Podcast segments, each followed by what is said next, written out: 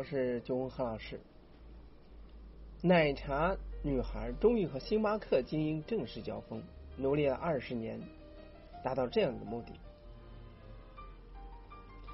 三四年前呢，有在新茶饮诞生之初呢，对对标星巴克是很多品牌放出来的猛言壮语。这当然不是句传言。二零一九年呢，是星巴克进入中国市场二十年，也是奶茶从台湾进入内地二十年了。那如今呢，星巴克精英和奶茶女孩要正式交锋了。星巴克的胜利呢，是精英文化的胜利。一九九九年的一月一日，一月十一日，北京国贸中心呢，上午九点，我喝到了第一杯星巴克咖啡。而二十年间呢，我不知道去多少次星巴克。二十年间呢，我收藏的星巴克杯子了，已经摆成了一大排。彼此呢，在房价。两千元每平的北京一杯卡布奇诺最低的售价十九元，而星巴克在销售在消费者眼中呢，成为了中等收费者的代名词。而星巴克的胜利呢，是一种由上而下的精英文化的扩散。顶一顿饭的价格了虽贵，但是呢，如果说能买到一杯精英人人设，或者说买一回奢华体验，咬咬牙也是能够接受的。毕竟呢，手持一杯星巴克呢，才是出入 CBD 的社会精英最恰当的食品。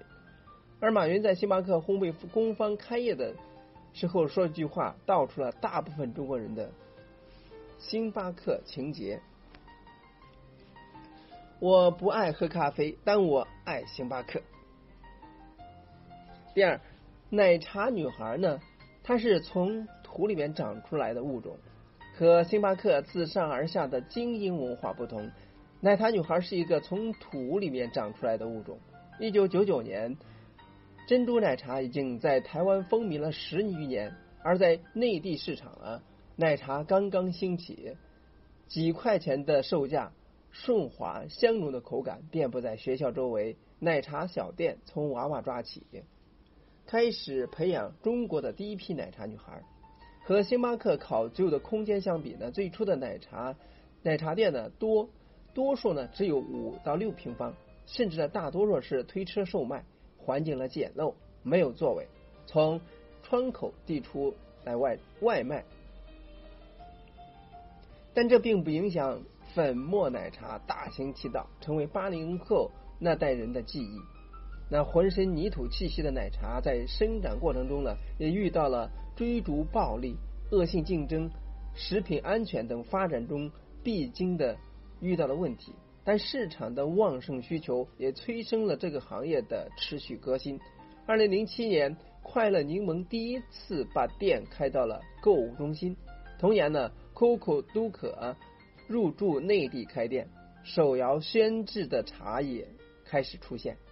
这些品牌引发了羊群效应，黄茶。蜜果、一点点、八零九零等一批奶茶品牌开始用更新鲜的手摇茶来虏获奶茶女孩。于是呢，从粉末奶茶到桶装奶茶、手摇茶，奶茶像超越玛丽一样，一路吃蘑菇攒能量，走到了现在催鲜制茶的时代。奶茶能够满足我们的呃。阀质越来越高，但是呢，不仅追求口感，注重健康，有时候还看重它的颜值，还需要把它晒到朋友圈，收获更多的赞。如今的奶茶终于和星巴克一样，从饮品变成了一种生活方式的象征。那星巴克精英文化与奶茶女孩的交锋，拼什么呢？奶茶奋斗了二十年。才和星巴克站到了同一个竞争的位度，虽然它还显得有些些许的稚嫩。接下来他们如何竞争呢？大家都很累，不喜欢费力思考。谁能让消费者不动脑子就能喜欢上、感到快乐，就更有机会赚到钱。品牌是降低选择成本的唯一方法。所以饮料市场了供大供大于求的时代到了。所以呢，遍布商圈、写字楼、社区的茶饮店和星巴克空间，你你有我优，产品呢层出不穷，生活方式呢都擅长售卖，但品牌塑造的方式发生了根本的变化。自媒体人沈帅波曾经说过。这个时代的品牌呢，是一群真正的有粘性的爱好者引爆的，再也不是通过广告和公关，品牌不再是神圣的存在，而是朋友般的存在。运用一切新技术，与消费者在尽可能多的场景下产生沟通。品牌背后的新技术支持来自于供应链，真正的王者将来。来自于率先完成生产供应链改造的企业。为什么京东一直亏钱，但还是值钱？因为京东的核心壁垒呢，就是供应链、物流链，它做到了价值链向后端转移。那为什么万店连锁的正新鸡排做正新手摇茶、正新汉堡看起来是毫不费力？因为供应链端的深耕。正新物流的冷链配送才是保证成功的源泉。未来了，品牌是呈现在外的，那么供应链、生产链、大数据覆盖全国的物流网才是深层次的核心竞争。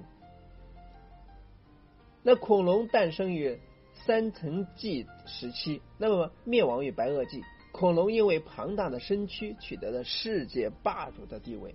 它的灭亡呢，也是因为庞大的身躯不再适应新世纪的变化。这个时代呢，对所有品牌对来说呢，都是如此。吴晓波吴晓波呢曾经说过，新世纪是一条恶龙，你骑上去了，就别指望还有下去的机会，你必须使出全身的力量往前冲。你准备好了吗？